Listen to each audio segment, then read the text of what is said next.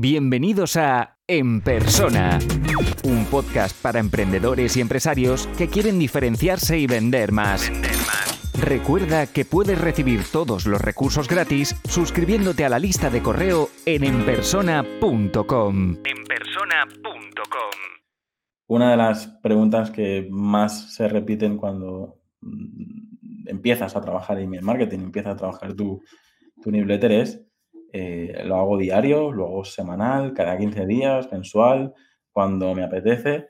Eh, creo que es una pregunta que te dejo votando la respuesta de depende, que el comodín que usamos siempre en, esta profesión, pero eh, es así, ¿no? Depende. Cuéntame. Sí. Em, sí, pero para no decirlo yo, me voy a basar en datos. mira, anualmente hago un estudio de newsletters es cierto que está enfocado en la parte más newsletter independiente o de autor, pero bueno, no está de más eh, comentar un poco los datos que salieron porque son extrapolables al final a, una empresa, ¿no? Porque al final muchas de esa, de esa encuesta eh, son profesionales independientes que al final no deja de ser una newsletter para vender. Y el 53% de las respuestas, dice, eh, o sea, la frecuencia de envío que usan es la semanal. Eh, seguido, por, decir más, más, datos, de un 14% que es quincenal y luego bisemanal pasando a la diaria. Creo que hay una tendencia ahora a el email diario, que no lo veo mal siempre y cuando dependa del objetivo que tienes con tu, con tu newsletter.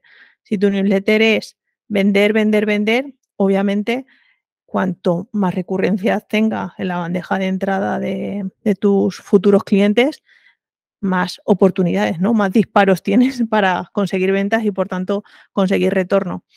Pero no hay que olvidarse de lo que decía al principio. ¿Qué le estamos aportando? ¿Cuál ha sido nuestra propuesta de valor para que la gente nos siga? Eh, eso hay que mantenerlo. Y mantener un buen contenido que aporte realmente al usuario tal, se puede conseguir con un email diario y tal, pero igual llega un punto en el que el nivel es bajo y al final la gente termina un poco quemada, ¿no? Entonces, ojo, no digo que eh, el email diario no sea bueno, solo que hay que medir muy bien, pues eso, eh, cómo se impacta, qué valor se, ofrece, etcétera.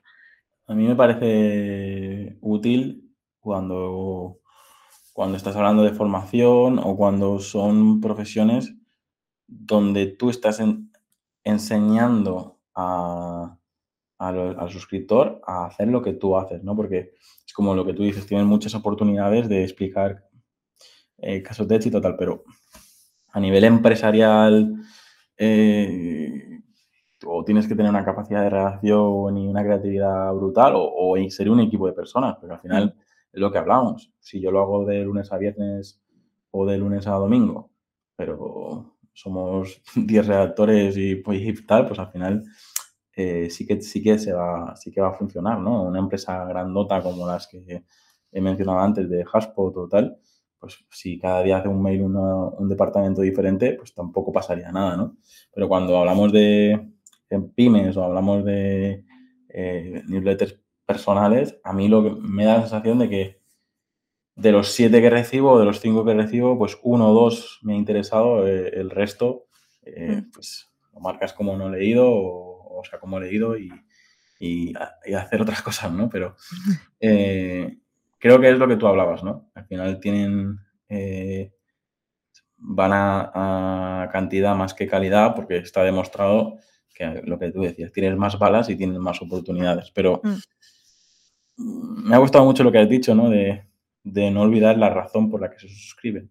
Porque a mí también me ha ocurrido de que a lo mejor durante una época toqué mucho la productividad, luego a lo mejor eh, empecé a bombardear sobre el tema de naming, eh, luego he estado hablando más de, estrategia y claro, una persona a lo mejor que se, había suscrito por una formación de naming, eh, a lo mejor tres meses después que le habla de, de branding estratégico y tal, que a ver, debería interesarle porque porque va ligado, ¿no? Una cosa con la otra, pero, pero entiendo, ¿no? Que es, es creo que la, la pregunta principal que nos, nos, tenemos que hacer, ¿no? Antes de pensar en la frecuencia, porque puedes tener la base de datos tan segmentada que a unos les envías diario Sí.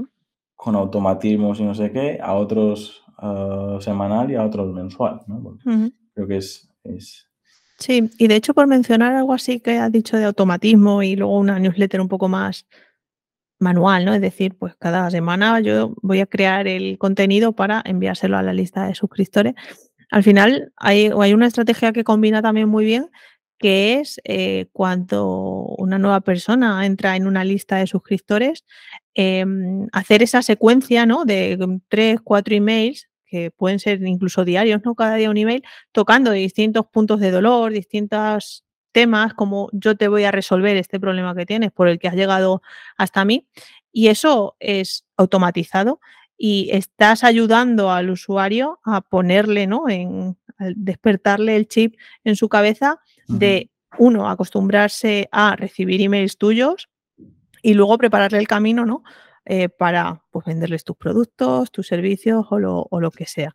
Entonces, combinar pues esa secuencia ¿no? inicial de un poco eh, con, con más frecuencia con luego otra newsletter un poco más, pues barra fidelización, barra recurrencia, barra venta, em, siempre aportando algo más al usuario. Es decir, yo siempre digo que el usuario, independientemente de que te compre o no, lo ideal es que te compre, pero bueno, independientemente de que te compre o no, se tiene que ir con la sensación de decir, joder, me he llevado algo, he aprendido algo hoy y la próxima semana cuando reciba la newsletter voy a volver a abrirla porque me he quedado con un buen sabor de boca. Mm. Y creo que eso cuando se hace una newsletter o cuando nos hacemos la prueba para leerla con los ojos de los clientes, es un ejercicio que hay que hacer para ver si tenemos que cambiar algo, etcétera. Para que sirva de ejemplo, pues en mi caso yo tengo automatizado, eh, creo que son 10 correos en ActiveCampaign cuando alguien se suscribe y, y luego normalmente intento hacer una, una newsletter eh, semanal, ¿no? Pero estoy en este momento de que tú repasas mi lista y dices, eh, no sé hasta qué punto la automatización que, que activa eh, aporta todo el valor que, que debería aportar. Y, y luego el, la newsletter semanal es un poco lo que hablábamos antes, ¿no? Eh, yo te puedo hablar de un caso de éxito, te puedo eh, hablar de una experiencia propia y tal, pero muchas veces hay semanas que prefiero no enviar que no Mm. enviar eh, cualquier cosa, ¿no? Porque creo que con el boom del copywriting y tal, nosotros sí nos hemos acostumbrado a que de repente un copywriter te envía un mail de que ha ido a comprar pan, no había, y al final eso lo convierte en una newsletter súper divertida o tal, pero también tienes que tener la capacidad de hacer eso y, y luego que en- en- no es lo mismo mm, el público de estas personas Claro. que, que mi público, ¿no? Que al final normalmente son empresarios que valoran un montón su tiempo y lo van a leer si consideran que es, que es realmente in- eh, importante o realmente le van a solucionar un, un problema a ellos, ¿no? Eso es. Es algo que, que no sé, ese para análisis por análisis, Chus, que supongo que tú también habrás vivido, de, de decir esto. Es mejor no hacerlo que, que hacerlo mal, al menos en, en, en mi caso. No sé si, si de esto puedes eh, hablar, ¿no? Ese bloqueo a la hora de, de escribir las, las newsletters. Eh, Sí. Es mejor no enviarla antes de que enviar cualquier cosa, ¿no?